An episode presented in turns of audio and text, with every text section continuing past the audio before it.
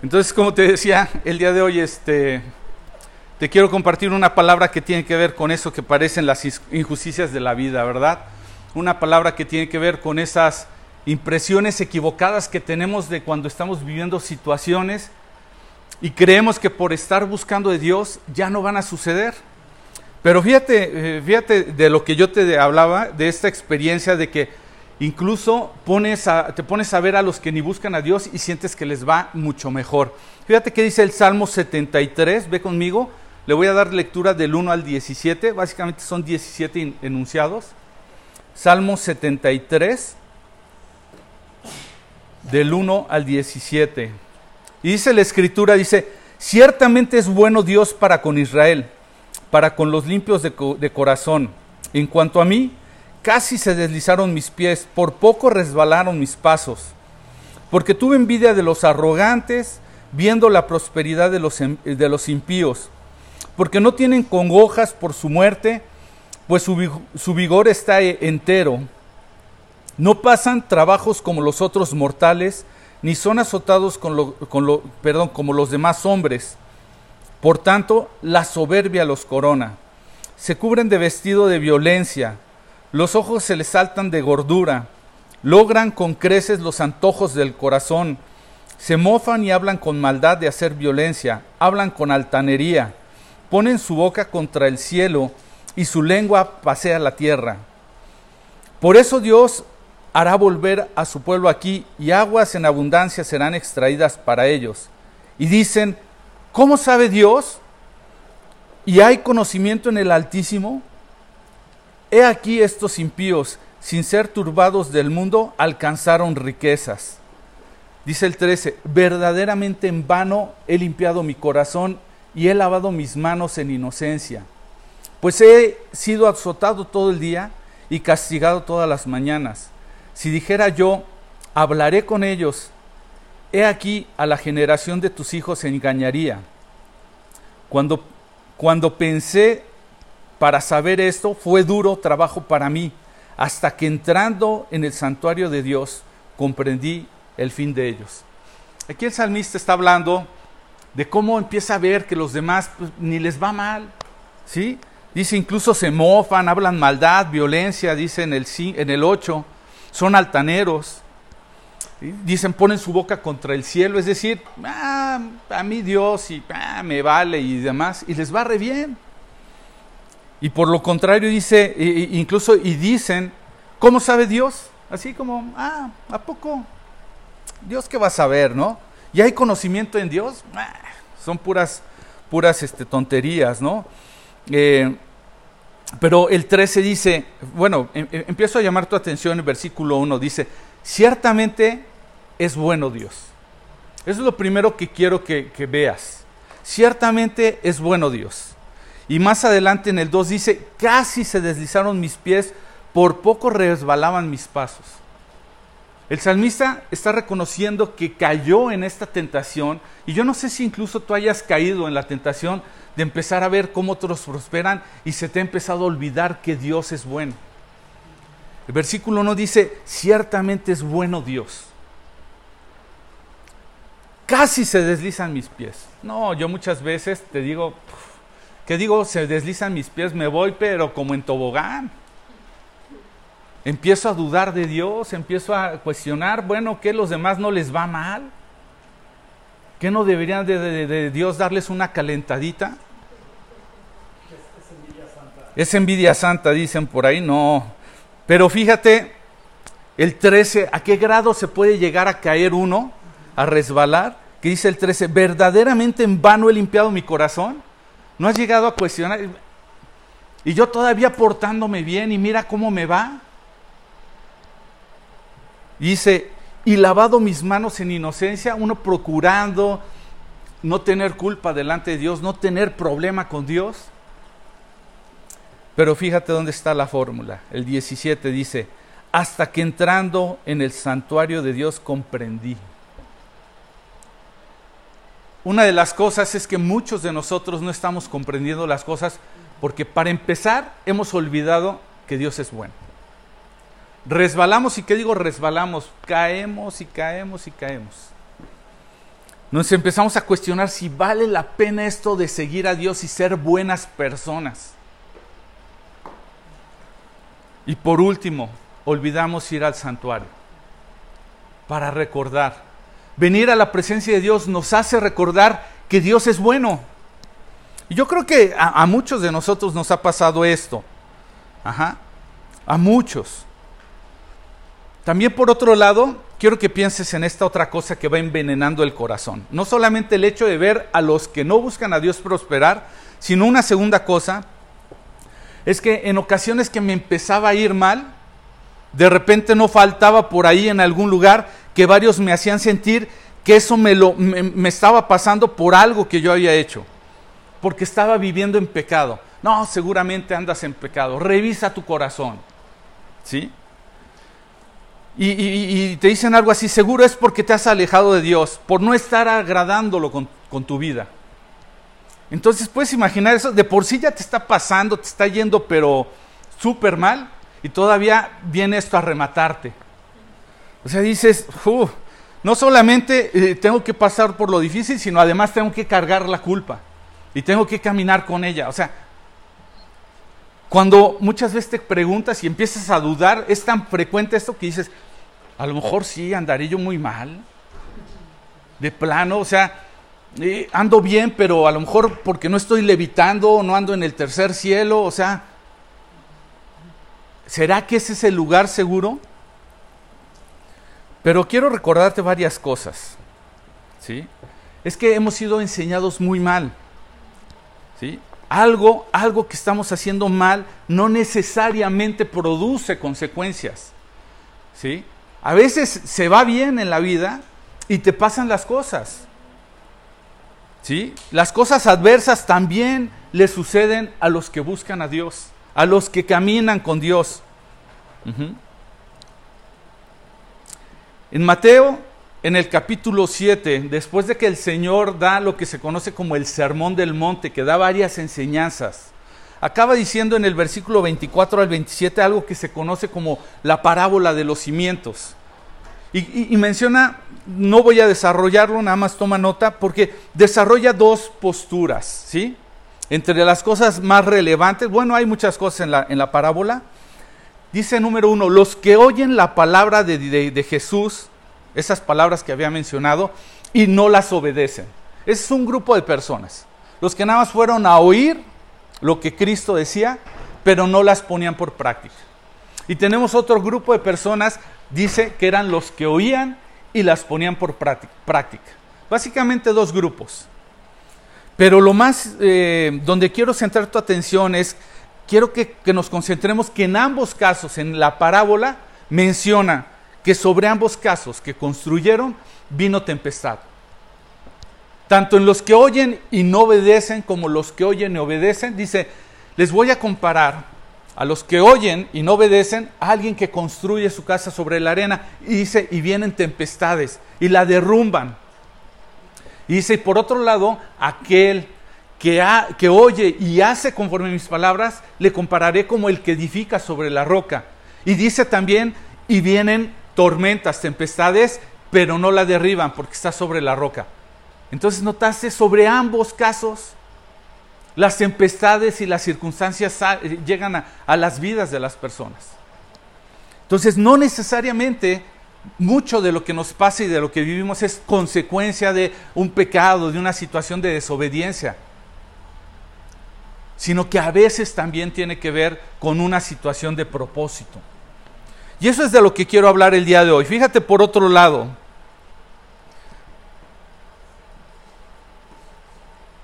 Dios con, ambos, con, ambas situaciones se va a pasar dolor, se va a pasar sufrimiento, en ambos casos, en, ambas tempestades. Pero a veces el dolor ante lo que vivimos distorsiona nuestra percepción de Dios. Empiezas a dejar de ver que es bueno, empiezas a concentrarte que a otros les va mejor, que mejor no te hubiera valido acercarte a Dios.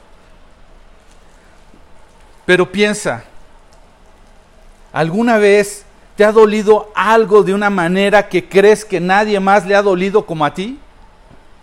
¿Alguna vez has vivido una experiencia que dices, híjole, de verdad, eh, casi, casi dices, y esto no se lo deseo a nadie.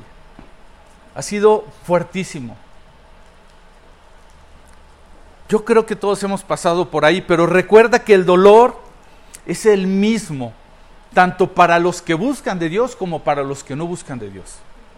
Te voy a poner un ejemplo y lo he citado en, en mensajes anteriores. En el Evangelio de Lucas, en el capítulo 23, por ahí del versículo 33 al 41 se habla de lo que es el pasaje de la crucifixión. Está el Señor Jesús, está clavado en una cruz, pero sabes una cosa, el versículo 33 al, al, 41, déjame lo busco rápido, Lucas 23. Fíjate, ahí en el eh, del 33 dice, eh, en menos de una hora estaba, ya estoy en, en el 24, perdón, en el 30 y 23, 33 dice, cuando llegaron a un lugar llamado la calavera, lo clavaron en la cruz, ajá, a los criminales también, uno a su derecha y el otro a su izquierda. El 34 dice, Jesús dijo, Padre, perdónalos porque no saben lo que hacen. Y los soldados sortearon su ropa tirando los dados, una multitud observaba y los líderes se burlaban, salvó a otros, decían que se salve a sí mismo, si en verdad es el Mesías de Dios, el elegido. Los soldados también se burlaban de él al ofrecerle vino agrio para beber y exclamaron, si eres el rey de los judíos, sálvate a ti mismo. Encima de su cabeza colocaron un letrero que decía, este es el rey de los judíos. Uno de los criminales colgados junto a él se burló. Así que eres el Mesías, demuéstralo, salvándote a ti mismo y a nosotros también. ¿Te das cuenta la actitud de, de, este? O sea, se estaba burlando, por supuesto. Y dice por el otro lado, el 40, pero el otro criminal protestó, ni siquiera temes a Dios ahora que estás condenado a muerte. Nosotros merecemos morir por nuestros crímenes, pero este hombre no ha hecho nada malo. Luego dijo, Jesús, acuérdate de mí cuando vengas en tu reino. Jesús respondió, te aseguro que hoy estarás conmigo en el paraíso. ¿Qué es lo que está sucediendo? Tres personas crucificadas. Uno que no la debía ni la temía. Dice el ladrón, nosotros por lo menos estamos pagando por lo que nos, nos merecemos. Pero él no. ¿A quién le dolía más la crucifixión? A los tres. A los tres. Incluyendo en el Evangelio de Juan, en este mismo pasaje, en el capítulo 19, 25, narra que, a los pies de la cruz se encontraba María, la madre de Jesús, junto con otras Marías que se, encontraban, su tía estaba ahí mismo, del Señor Jesús. Y, aunque no lo dice la Escritura, te, aseguro en, cierta manera que ella pudo haber estado pensando que los malhechores se lo merecían, pero que su hijo no tenía por qué haberlo merecido. El dolor para el que lo padece como para quienes lo rodean es el mismo, ¿sí? Para un hijo de Dios que para un no hijo de Dios. Y, y para quienes nos están viendo en la transmisión que no conocen la distinción, te voy a decir, la escritura menciona en el Evangelio de Juan, creo es capítulo 1, versículo 12, que a todos los que le recibieron, es decir, que han recibido y que creen en su nombre, habla de Jesús, les dio el derecho de ser llamados hijos de Dios. A los que le recibieron. No cualquiera, no cualquier ser humano que, que ha tenido vida es un hijo de Dios. La escritura menciona que solo aquellos que han recibido a Jesús. Por eso se burlaban los malhechores, decían, si tú fueras el Mesías, salva sálvate y sálvanos a nosotros. Entonces, volvemos al punto.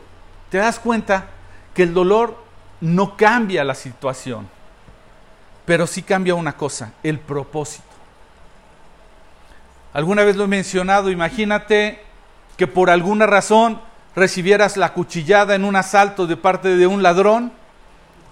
Esa cuchillada duele lo mismo que cuando te la hace el cirujano si, si no te pusiera anestesia.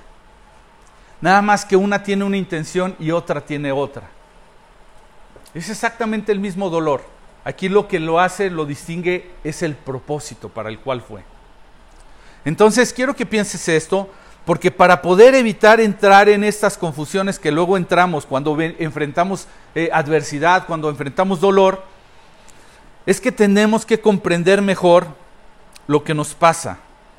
Y para ello tenemos que recordar algunos de los atributos de nuestro Dios. El primero, ya lo mencioné, en el Salmo 73, lo primero que está diciendo el salmista, que recordó que Dios es bueno que Dios es bueno. Es más, en Marcos 18, perdón, 10, 18 o Lucas 18, 19, está el Señor Jesús con un joven rico que se acerca y le dice, este maestro bueno, le dice, no, no, no, no, espérame. Bueno solamente Dios. Entonces tenemos claro, Dios solamente es bueno. Fuera de Él no hay bondad en, en un ser humano a menos que no sea movida por Dios. Ese es un atributo que hay que tener presente en medio de esto. Entonces, cuando vengan las adversidades, cuando venga el dolor, lo primero que tienes que sostener con, tu fe es esta verdad de que Dios es bueno. Aun cuando te esté doliendo, aun cuando no estés comprendiendo, tienes que entender que Dios es bueno. El segundo atributo de muchos que seguramente nos, deberíamos de recordar de nuestro Dios, pero que voy a usar el día de hoy, es que Dios es misericordioso. Hoy lo cantamos. En la, Biblia está llena en muchas citas acerca de, de este atributo de Dios, de que Dios es misericordioso. Pero ¿qué significa esto de ser misericordioso? ¿Tenemos idea de qué significa? ¿Cómo entiendes que Dios es misericordioso? Que se compadece de nosotros. Que por la bondad de Él nunca va a corresponder conforme nosotros merecemos por lo que hayamos hecho. Solo porque Él es bueno, nada más por eso Él no corresponde como debiera de hacerlo con nosotros. Entonces, cuando tú entiendes la mezcla de estas dos cosas, que Él es bueno y que además no va a corresponder a lo que debiera de pasarte, ya con eso fuera suficiente para entender que lo que nos sucede, de lo que, que lo que pasamos, que además pasan los que no le buscan como los que buscan, te debiera de llevar y me debiera de llevar a entender un poquito mejor que en todo esto hay un propósito. Fíjate, Lamentaciones en el capítulo 3, versículo 22 y 23 dice, por la misericordia de Jehová no hemos sido consumidos, porque nunca decayeron sus misericordias. Nuevas son cada mañana, grande es tu fidelidad. Lamentaciones 3, 22 y 23. Por la misericordia de Dios no hemos sido consumidos. ¿Sabes? Tú y yo hemos hecho cosas que por menos de eso Dios ya nos hubiera fulminado. Si realmente Dios fuera ese, ese Dios que a veces nos hacen creer, yo le he compartido a algunas personas y me dicen, eh, cuando les digo, oye, ¿por qué razón no quisieras buscar de Dios? Dice, no, yo no quiero nada con, con un Dios que solamente está viendo qué estoy haciendo para, para tratarme mal, para maltratarme. Y yo les digo, ¿sabes una cosa? Yo tampoco quiero seguir ese Dios. ¿eh? Es desconocimiento, porque no entendemos que nuestro Dios se ha revelado como nuestro Padre. Cuando uno, uno entiende el papel que Dios toma sobre nuestras vidas como el de un Padre, y que por eso somos llamados hijos de Dios, lo cual nos hace llamarnos hermanos. No es un mote religioso nada más porque, bueno, se oye así, sino porque somos hijos de Dios. Cuando entendemos eso, entonces nos cae el 20 de que Dios tiene misericordias y dice el 23, son nuevas cada mañana, grande su fidelidad. O sea, no solamente las renueva, sino que es constante, Él es fiel aunque nosotros fallemos, Él es fiel. Y casi te diría que con esto debiéramos irnos, pero tengo, tengo varias cosas más. Y yo creo que eso es lo que tenemos que comprender, que como hijos de Dios tenemos un Dios y un Padre, que su bondad y su misericordia siempre van a apuntar a un propósito. Siempre van a apuntar a un propósito. Y para ello voy a hablar de dos momentos o dos situaciones posibles por las que atravesamos. ¿Sí? a través de las cuales Dios va a trabajar en medio de lo que nos pasa. Y yo creo que nos van a ayudar a comprender un poquito más e, e, ese obrar, esa manera de actuar de Dios. Has, has, escuchado, yo creo que con mucha frecuencia, esto que está en la carta a los romanos, en el capítulo 8, en el versículo 28. Y sabemos que a los que aman a Dios, todas las cosas les ayudan a bien. Esto es a los que conforme a su propósito son llamados. Y hay muchas cosas que descubrir ahí, pero primero hay que saber esto. Dice, y sabemos. Tú lo tienes que saber, yo lo tengo que saber, y no solo saber, recordar que a los que aman a Dios, la diferencia entre alguien que no ama y alguien que ama a Dios es que al que ama a Dios va a entender que hay un propósito. El que no ama a Dios simplemente no le importa. Está como el necio que dice en el Salmo 73, ¿qué va a saber Dios? ¿Acaso Él tiene sabiduría? Pero a los que amamos a Dios, eso debemos de saber, que todas las cosas, buenas o malas, todas, les ayudan a bien. En el corazón de Dios hay bondad y tarde o temprano Él lo va a encaminar para bien. Y dice, esto es conforme al propósito son llamados. Tú y yo fuimos llamados a la familia de Dios con un propósito y todo lo que atravesamos en la vida va a apuntar a cumplir ese propósito por el cual fuimos llamados. Entonces, dos puntos si quieres tomar nota. El primer punto, el propósito de Dios, nuestro Padre, puede ser para disciplinarnos. O sea, todo lo que pasemos en un momento dado puede ser porque necesitamos ser disciplinados. Proverbios capítulo 3, el 11 y el 12. Proverbios 3, 11 y 12 dice, Hijo mío, no rechaces la disciplina del Señor, ni te enojes cuando te corrijas, cuando te corrija. Pues el Señor corrige a los que ama, tal como un padre corrige a su hijo, que es su deleite. ¿Te das cuenta? No rechacemos la disciplina, ni nos enojemos cuando nos corrija. No es fácil. ¿Alguna vez a alguien le han dado una calentadita cuando era chiquito? Te aseguro que no salió diciendo, ¡Yupi! Eh, ¡Otra! A lo más con el orgullo, ah, pégale. No. Cuidadito, cuidadito. Pero dice, pues el Señor corrige a los que aman. ¿Sabes que hay personas que cuando Dios la disciplina se enojan? Al grado de que se enojan con Dios. Digo, yo sí me enojé con mamá. Y llegué a decir cosas terribles cuando me disciplinó. Llegué a pensar cosas peores. Yo sí llegué a decir entre labios, ay, ¿por qué no te mueres? Perdóname si te decepcioné con esa imagen tan santa, pura y angelical que tengo, pero llegué a pensarlo de verdad.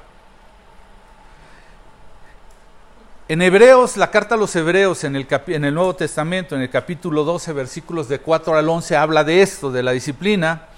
Y dice el 4, dice, después de todo, ustedes aún no han dado su vida en lucha contra el pecado es decir, ustedes realmente no se están esforzando por vencer el pecado. Dice el 5, ¿acaso olvidaron las palabras de aliento? ¿Notaste? Perdón, voy, a dar tiempo. Hebreos capítulo 12, versículos del 4 al, al 11. ¿Ok? Entonces dice el versículo 4, después de todo, ustedes aún no han dado su vida en lucha contra el pecado ¿Acaso olvidaron las palabras de alientos con que Dios les habló a ustedes como a hijos? Palabras de aliento, nótese. ¿eh? Dice, Él dijo, Hijo mío, no tomes a la ligera la disciplina del Señor y no te des por vencido cuando te corrige, pues el Señor disciplina a los que ama y castiga a todo el que recibe como hijo. Está citando lo que te acabo de leer de Proverbios, el, mismo escritor de la carta de los Hebreos. Dice el 7, al soportar esta disciplina divina, recuerden que Dios los trata como a sus propios hijos. ¿Acaso alguien oyó hablar de un hijo que nunca fue disciplinado por su padre? Si Dios no los disciplina a ustedes, como lo hace con todos sus hijos, quiere decir que ustedes no son verdaderamente sus hijos, sino que son ilegítimos. Ya que respetábamos a nuestros padres terrenales que nos disciplinaban, ¿acaso no deberíamos de someternos aún más a la disciplina del Padre de nuestro espíritu y así vivir para siempre? pues nuestros padres terrenales nos disciplinaron durante algunos años e hicieron lo mejor que pudieron. Le, lo hicieron como pudieron. ¿eh? Si traes algo contra tu papá de cómo lo hacía, entiéndelo. Echalo, le echaron ganitas. Gracias a algunas cuantas este, varitas quebradas y algunas otras cosas, que digo, varitas, chanclas o cualquier artefacto al, al alcance. Gracias a algunas de esas cosas, de verdad que no eres peor ni no soy peor de lo que soy. Dice, la disciplina, perdón, hicieron lo mejor que pudieron, pero la disciplina de Dios siempre es buena para nosotros, a fin de que participemos de su santidad. Ninguna disciplina resulta agradable a la hora de recibirla, al contrario es dolorosa, pero después produce la pasible cosecha de una vida recta para los que han sido entrenados en ella. Está más que claro, ¿verdad? Perdón, voy a tomar mi, mi cafecito por acá. O sea, a nadie le gusta que, nos, que lo disciplinen. Pero si entendemos que en el papel de Padre Dios lo hace como cualquiera de nosotros lo hemos llegado a hacer, quienes tenemos hijos, y como quienes tuvieron hijos, lo, lo hicieron con nosotros. Entonces, ¿por qué habríamos de rebelarnos contra Dios cuando Él lo hace por disciplina? Imagínate dos escenarios. Habrás visto casos donde notas que el papá disciplina a su hijo, pero más por descargar su enojo que por otra cosa? ¿Te habrá pasado? A lo mejor yo recuerdo alguna ocasión, ¿eh? Perdón, le pido perdón público aquí en Facebook y delante del mundo a mis hijas, porque yo reconozco que seguramente alguna vez saqué mi, mi, mi enojo al disciplinar a mis hijas. Pero imagínate, por un lado, a alguien que sufre el dolor por una, por, por, porque es golpeado por su padre, pero más por su mal humor que por realmente corregirlo. Imagínate otro que sí está siendo disciplinado y que lo corrigen realmente porque lo ven que es para su bien. En ambos casos, ¿sabes una cosa? La cadentadita se siente igual. ¿Sí? No hay diferencia. Pero en cada caso el propósito sí es diferente. Cuando no hay amor, cuando no hay relación, cuando lo único que recibiste fue una calentadita sin razón, no hay propósito. Pero en la disciplina de Dios siempre hay propósito. Van a doler ambas. La única esperanza que podemos tener ante una situación de disciplina de parte de nuestro Dios, donde Él demanda que corrijamos algo, es que va a ser por nuestro bien. A mis hijas les daba mucho coraje. O sea, nosotros una de las cosas que hacíamos es sentábamos a nuestra hija, hablábamos con ellas cuando había un poquito más de prudencia y no te agarraba el, el ahí te va, el al vuelo a ver a dónde te cae, con paciencia la sentábamos y le decíamos, esto, esto, esto está mal, necesitas cambiarlo, te voy a disciplinar porque te amo. Y mi hija, y mi hija decía, pero ¿por qué me tienes que decir eso? Me da coraje que me digas que me amas y de todas maneras me das. Y respingaban mis hijas porque no les gustaba, pero teníamos que comunicarles, lo hago porque te amo, lo hago porque no está bien en tu vida. En el propósito, en, la disciplina de Dios siempre va a haber un propósito. No menospreciemos la disciplina de Dios. Punto número dos, si tú estás tomando nota, el propósito de Dios puede ser para que crezcamos. No nada más para corregirnos, sino para que crezcamos. Podemos atravesar cosas para que crezcamos. Quiero que vayas conmigo al Evangelio de Juan, en el capítulo 15, versículo 1 y 2. Juan 15, 1 y 2.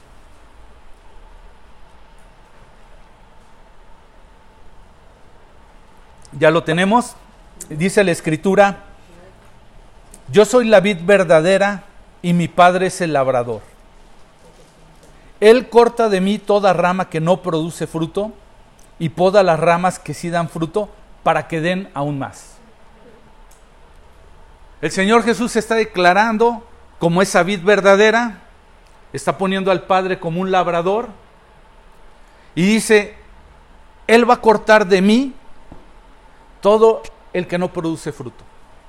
Pero dice, y poda Hay una diferencia entre cortar y podar. Poda las ramas que sí dan fruto para que den aún más. Nuestro Dios y Padre no es un cortador, es un labrador. Como Padre es un labrador que hace el poda. El poda. ¿Y sabes cuándo es el tiempo de podar? ¿Sabes cuándo es cuando se poda? Después de la gran cosecha. No antes. Después de la gran cosecha es cuando se poda. ¿Sí? Es se pone atención, se fija el labrador dónde es donde dio mucho fruto y ahí lo poda. ¿Y por qué? Pues porque quiere que dé más fruto. Las podas vienen después de la gran cosecha, después de que haya fruto. Ha habido fruto en tu vida, nunca va a faltar una oportunidad. ¿No, no, no te ha pasado que de repente sientes que, que andas tan bien con el Señor y de repente sucede una situación y dices, ah, caray, pues cómo, si ni, me había descarriado. ¿Cómo por qué? Pero sabes una cosa, porque Dios nos poda porque Él quiere sacar la mejor versión de nosotros. Porque a veces crees que ya no puedes más con tanta santidad y Dios te dice, como le diré a Pablo, ahí te encargo un aguijón para que no se te olvide. ¿Sí? Pero nosotros no, no, no, no, lo notamos porque la verdad es que a nadie le gusta. ¿sí? Los labradores, ¿sabes una cosa? Siempre están contentos con lo que les queda, no con lo que se va, no con lo que van a podar. ¿sí? Ellos se quedan contentos con lo que quedó después de la poda. ¿Por qué? Porque ellos saben que va a dar mucho más fruto. Ellos están celebrando lo que va a venir con ello. Y tú y yo no lo entendemos y no lo vemos porque lo único que estamos pensando es que perdimos en el proceso. Es que ya no lo voy a tener, es que ¿por qué? Estaba, estaba molesto conmigo mismo y por una tontera cuando Dios me habló con eso. Fui a Perú y una de las razones por las que ahora ya traigo otro microfonito y no traigo unos audífonos es esos audífonos fueron un regalo de parte de Dios. No me costaron, son, son, son muy costosos. Y yo estaba maravillado con mis audifonitos estos. Me fui a Perú, los traje, 20 mil estuchitos, mil formas para no perderlos y los perdí. De la manera más burra, los perdí. Los dejé en el avión. Y estaba así que... ¡ah! Y yo, ¿de dónde está la santidad, Luis? ¿Te vas a poner así por unos audífonos? ¿Es verdad? En vez de estar pensando, ay, el Señor ya me va a mandar los nuevos. Estaba yo de verdad. Y a mi manera. Y, tengo forma de reponerlos, porque tengo un programa que me da puntos de no sé qué forma y que no sé qué. Y me pueden venir otros. Y los mejores y los últimos y demás. Pero dije, tengo que calmar, tengo que entender. ¿Sí? Tengo que entender que a lo mejor necesitaba ser podado de esa manera para sacar la mejor versión de mí. Y de verdad es que luchamos, luchamos porque eh, aquellas cosas eh, Dios sabe que nos distraen. Nos quejamos eh, con otras, ajá. Pero Dios lo que está buscando, fíjate, ¿has pensado alguna vez, no sé si lo sepas, si sea la primera vez que te toque o no, pero cada inicio de año iniciamos el año con un ayuno de 21 días. Y mis hijas ya conocen un poquito la experiencia, ya lo han, ya lo han vivido. Y al principio, ¿qué, pasa en un periodo de ayuno? No solamente ayunamos con, con, abstenernos de ciertos alimentos, particularmente buscamos que sean aquellos que nos, nos gustan, para experimentar esa sensación de deseo por Dios, de darnos cuenta lo que puede ser desear algo verdaderamente. Entonces algunos prescinden de tomar café, de tomar refresco, no sé, picante, eh, alimentos, desayuno, comida, cena, o algunos de, algún aparato electrónico. Mis hijas lo hacían con sus tabletas. Y tú veías que los primeros días así oh, oh, oh, quería salir algo, porque no podían vivir, porque a veces sienten y sentimos, digo yo, que no podemos vivir sin esos aparatitos.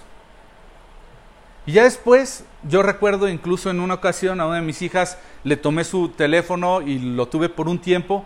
Y ya después ella dijo, ah, me he dado cuenta que tengo más tiempo para convivir con ustedes, he disfrutado más leer, he disfrutado volver a dibujar, tenía tiempo que no dibujaba. El ayuno lo que pretende es darnos un ejercicio de enseñarnos y de demostrarnos que hay de cosas de las que debemos prescindir porque nos distraen. Y nos quedamos y nos podemos quedar con la presencia de Dios que es mejor. En muchas maneras encontramos consuelo, encontramos fortaleza, encontramos este propósito, entendimiento, eh, nos es revelado muchas cosas, vienen respuestas a nuestras, a nuestras peticiones. O sea, es, un ejercicio increíble el ayuno. Si hasta después de todo el periodo de 21 días decimos, ¿y por qué no ayunamos más? Hasta perdí peso.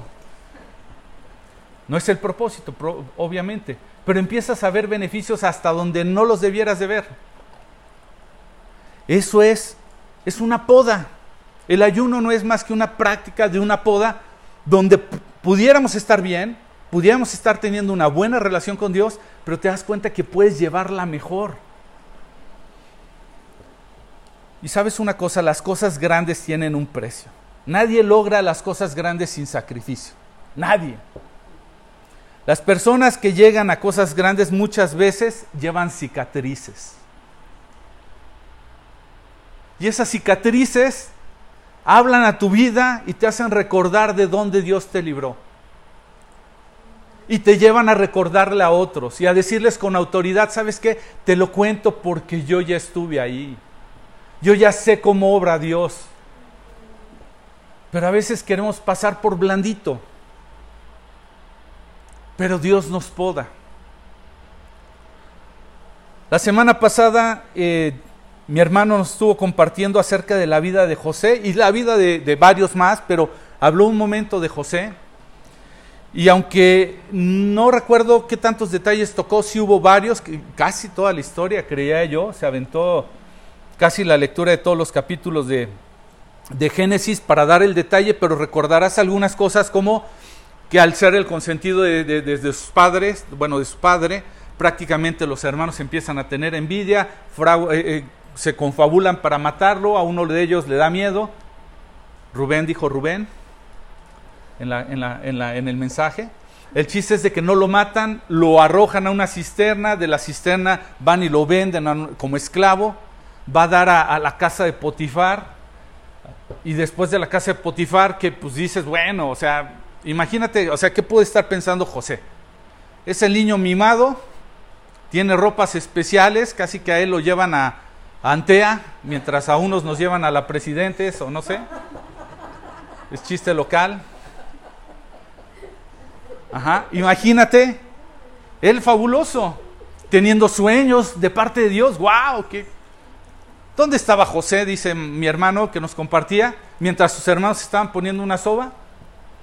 Pues nomás de chismoso, informando. No, bueno, nomás informándole a sus padres cómo andaban sus hermanos. Ese era su trabajo. Ese era como sudaba la frente el buen José. Pero imagínate estar así. ¿Qué será estar en una cisterna? O sea, donde no ves nada, donde no ves ni quién pasa. Oír unas voces y decir, ah, ya voy a salir de esta. No, ¿qué crees, amigo? Vas a salir porque te queremos de esclavo. Dices tú, no, hombre, ya voy peor. Bueno, ya la va librando y va a dar a la casa de Potifar. Uy, imagínate Digo, al final de, de, siervo, ya no dijo mimado, pero peor es nada, dirían por ahí. Y resulta que le empieza a llamar la atención a la mujer de Potifar. ¿Te puedes imaginar el escándalo que produjo que la esposa de Potifar lo acusara? Además, indebidamente, porque dice la escritura que él ni la debía ni la buscaba. O sea, no se supone que ya me iba a enderezar, ¿Y a dónde va a dar? Al calabozo. Al calabozo, ¿eh? No creas que... O sea, imagínate, Potifar con el poder que tenía de, las fuerzas del ejército, le llega el rumor de que alguien le está haciendo, este, ¿cómo se llama? cariñitos a su, a su esposa. ¿A dónde crees que lo va a mandar? Al, de cinco estrellas, ahí, este... Ah, lo vamos a mandar a un lugar suavecito, ¿no? Ahí se los encargo, muchachos. Imagínate, ¿qué pudo haber estado pensando José? No, hombre, está peor. Bueno, unos sueños, lo que tú quieras, es llamado al faraón para interpretar esos sueños y llega ahora a la casa del faraón y se queda como el segundo a bordo del imperio egipcio. ¿Qué pudo haber estado pensando José con toda esa travesía? Esto es una locura. Pero sabes una cosa, Dios lo estuvo podando para ponerlo en el lugar donde lo tenía que poner. Aunque no lo creas. Lo que sí dice la escritura a lo largo de esos pasajes, los vas a encontrar en Génesis, es que y Dios era con él. Y Dios era con él, pese a la circunstancia. José tenía claro que Dios estaba con él. No podía entender. Al final descubrió que los sueños que tuvo Dios los cumplió. Pero qué bonito hubiera sido pues decir de la túnica esta me paso a la túnica más máster y cumplo el propósito. No, lo tuvieron que despojar de su túnica y de no sé cuántas cosas más. Dios lo tuvo que podar para sacar la mejor vención de José. Dios trató con ese razonamiento y con esa comprensión que él debía de tener para transformar sus sentimientos, para que él pudiera reconocer que algo bueno tenía que pasar. Él entiende el propósito. Génesis capítulo 50, versículo 20, que lo mencionó creo mi hermano la semana pasada. Génesis 50, 20 dice, ustedes se propusieron hacer mal, está hablándole a sus hermanos, José, y si ustedes se propusieron hacer mal, pero Dios dispuso todo para bien. ¿Tú sabes que ese entendimiento lo iba a poder tener en la cisterna José? Nah. ¿Quién sabe qué pensamientos, sentimientos y todo lo que tenía José adentro? ¿Te acuerdas que te he hablado que en el proceso de santificación Dios trata con nuestra alma? Y en nuestra alma residen nuestros recuerdos, nuestras eh, emociones, nuestros razonamientos. Dios tuvo que trabajar con los recuerdos de José, con todo ese caminar, para llegar delante de sus hermanos y decir, puedo vivir con eso. Por el contrario, los amo. Tuvo que trabajar no solo con sus recuerdos, sino con esas emociones y con sus pensamientos. ¿Tú crees que los pensamientos de José no fueron, en cuanto los veas y todavía tengo vida, me la van a pagar uno por uno? Pero Dios tuvo que podar, podar, podar, podar, hasta llegar a Génesis 50, 20. Ustedes se propusieron hacerme mal, pero Dios dispuso todo para bien. Él me puso en este cargo para que yo pudiera salvar la vida de muchas personas. Él pudo ver el propósito de Dios por encima de solo la restauración con sus hermanos. Él ve un propósito todavía más grande. A veces es triste que como hijos de Dios hemos venido aquí buscando nuestro propio beneficio y cuando alguien nos ha hablado y nos ha dicho, Dios tiene un plan para tu vida, nuestro único eh, pensamiento se reduce, ah, sí, Él me quiere prosperar con una casa, Él me quiere dar un carro. Y yo les digo, de verdad, ¿Tú crees que para eso murió Cristo? Para que el día que mueras puedan recordar a Luis, el que logró comprar su auto, el que terminó su carrera, el que Dios lo bendijo con una esposa. No, los propósitos de Dios van más allá de tu propia vida. Tiene que ver con la vida de muchos más. Y muchas de las cosas que tú vives y has vivido sirven como argumento, como diría la escritura, para consolar a otros con lo que tú has sido consolado. He vivido infinidad de experiencias. Te llenaría de muchos este, testimonios, algunos los conoces por la relación que tenemos, pero créemelo, que nunca he visto un solo suceso de lo que he vivido que no ha tenido un propósito después de tiempo que he podido compartir con alguien. De esas veces que hasta te sorprendes y dices, wow, ¿quién iba a pensar que esto que me pasó serviría este día para hablarle a esta persona su corazón? Dios está trabajando con nosotros para corregirnos o para podarnos. Dios aún en medio de nuestro dolor quiere hacer cosas grandes, porque el propósito va a ser toda la diferencia.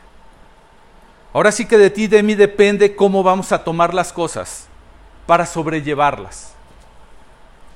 Me recuerdo mucho después de lo sucedido con el accidente de mi madre y de varios seres queridos, que estando en el funeral yo no entendía muchas cosas todavía. Mi mente estaba incluso saturado de tantas otras. Pero sí recuerdo que varias personas se acercaban y me decían, ¿cómo puedes tener esa paz de, después de todo lo que has estado pasando en estos últimos días? Y les decía, mira, en, el, en la vida yo reconozco dos tipos de personas solamente. Aquellos que tienen problemas iguales o peores que estos, pero que han decidido enfrentarlos con Dios y los que no. No hay más que dos sopas. Y yo he decidido ser de los que los enfrentan con Dios y me ha funcionado. Entonces, eso es lo único que va a hacer la diferencia. Como una aplicación práctica para nuestras vidas el día de hoy, te preguntaría, me preguntaría, si hay algo que nos ha estado frustrando de lo que está pasando, que no nos permite comprender por qué Dios lo está permitiendo, ¿hay algo que estés diciendo, pero ¿por qué? ¿Por qué tenía que ser a mí? ¿Por qué de esta manera? No entiendo, Dios. No, no, no entiendo. ¿Hay algo? Sería bueno que buscáramos en nuestro corazón porque tal vez está distorsionándose. Tal vez, como te citaba en el Salmo 73, nos estamos empezando a resbalar y nos va a llevar a olvidar que Dios es bueno y que Él es misericordioso y que soy su hijo y que Él es un buen padre. ¿Te has preguntado si se trata de una disciplina para tu vida o de un proceso de crecimiento, de una poda? ¿Qué será Dios? ¿Qué, me quieres hablar?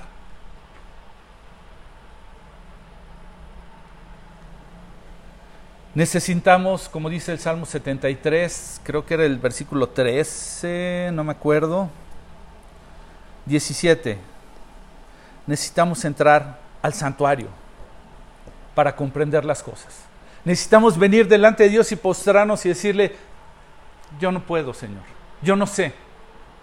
Quiero comprender antes de caer, antes de tropezarme en esto, quiero entender para qué, no por qué, porque el por qué me lleva a creer que yo no merezco pasar por eso y el para qué me permite entender por qué mi Padre, que es bueno y misericordioso, lo está permitiendo. Hasta que entremos al, al santuario de Dios, dice el 73, 17, el Salmo 73. Vamos a pedir que nos ayude a comprender y entender que es para nuestro bien. Voy a terminar con una cita más que yo creo que la has oído muchas veces. Jeremías capítulo 29. Jeremías 29 del 11 al 13. Dice lo siguiente. Pues yo sé los planes que tengo para ustedes, dice el Señor. Son planes para lo bueno y no para lo malo, para darles un futuro y una esperanza. En esos días, cuando oren, los escucharé. Si me buscan de todo corazón, podrán encontrarme. Ahí hay un Dios que tiene planes, no cualquier plan. Un plan para ti, un plan para mí. Pero además, ese plan es bueno, no malo. Te va a dar un futuro y una esperanza. Dos cosas. Un futuro es decir, un destino a dónde llegar. Una esperanza, es decir, tendrás lo suficiente mientras llegas a ese punto. Y el 12 ya habla no de la parte de Dios, habla de nuestra parte. En esos días, cuando oren, eso nos toca a nosotros. Los escucharé, dice Dios. Y el 13 dice, si me buscan de todo corazón podrán encontrarme. El ayuno nos permite en ocasiones experimentar lo que es desear algo de tal manera. A veces decimos, es que si te busco de todo corazón, Dios. No, lo que tú quieres es venir en una tarde y que te responda. Lo que tú quieres es como un niño haciendo una rabieta, patalear aquí delante y que luego, luego te suelte la, la paletita o te dé lo que me pides. Cuando me busques de todo corazón, hace la diferencia. Vamos a orar. Quiero dar gracias a Dios por la vida de cada uno de los que nos siguen en la transmisión. Gracias por acompañarnos. A veces no soy muy atento en todo esto, me olvido de que alguien nos está viendo, que alguien nos sigue. Les saludamos, les bendecimos. Si tienes algún familiar aquí en Querétaro, en Corregidora, Paseo de Varsovia 227 en Tejeda. Si tienes algún familiar en San José el Alto, calle María esquina con San Agustín en Colonia Santa Fe. Si tienes algún amigo conocido que quieras invitar de manera presencial en el centro, en Avenida Ezequiel Montes y Avenida del 57 en la planta alta, Ahí se reúnen las diferentes ubicaciones que tenemos con Nueva Vida. Te animo, te exhorto, toma notas, lee tu palabra, revisa los, los textos que he compartido. Necesitas un encuentro con Dios, necesitas perseverar, buscar un lugar donde perseverar. Es bueno que nos sigas en las transmisiones. Nos anima mucho si mandas un mensaje, pero es importante que te congregues con gente que está caminando en la misma fe que esté buscando de Dios, que seas instruido, que seas discipulado, que seas animado y acompañado. Busca un lugar donde congregar. No te conformes con una relación virtual. Dios tiene una familia de fe que darte con cual acompañarte. Que Dios te bendiga, gracias por acompañarnos. Vamos a orar, vamos a orar. ¿Les parece? Mi Dios, mi buen Padre, eres bueno, como dice tu palabra solo tú eres bueno. Te pedimos perdón si en alguna manera en nuestro corazón hemos albergado una oportunidad de creer que tú eres un Dios malo. No tenemos la menor idea, Señor. Perdónanos que en nuestro dolor, en nuestra frustración, hemos creído que tú eres malo. Pero nuestra vista ha sido corta. Quizás hemos actuado como un ladrón de los que estaban en la cruz, mereciendo lo que merecíamos y aún así desafiándote. Pero hoy hemos entendido que tú eres misericordioso, lento para la ira, abundante en misericordia. Señor, danos una manera de entender la disciplina, que como dice de tu palabra, al presente ninguna disciplina es causa de gozo, pero después trae frutos apacibles de justicia a quienes fueron ejercitados. Después podemos hasta reconocer, Señor, gracias porque lo permitiste. De otra manera nunca hubiera volteado mi cara a ti, nunca hubiera reaccionado, nunca hubiera entendido muchas cosas. Gracias Dios. Si necesitamos crecer, que no nos acomodemos, que estemos abiertos a la poda para llevar mucho fruto que te glorifique. Bendícenos a cada uno de nosotros, Dios, no solo con esta palabra, sino que lo pongamos por obra, Padre. Que pueda ser evidente en la vida de otros que necesitan oír que tú eres un Dios bueno y eres un buen Padre. Permítenos reflejar el apellido que nos has dado como tus hijos, Dios. Gracias, Padre. Te bendecimos en esta tarde, en el nombre de Jesús. Amén. Dios los bendiga. Terminamos aquí la, la transmisión.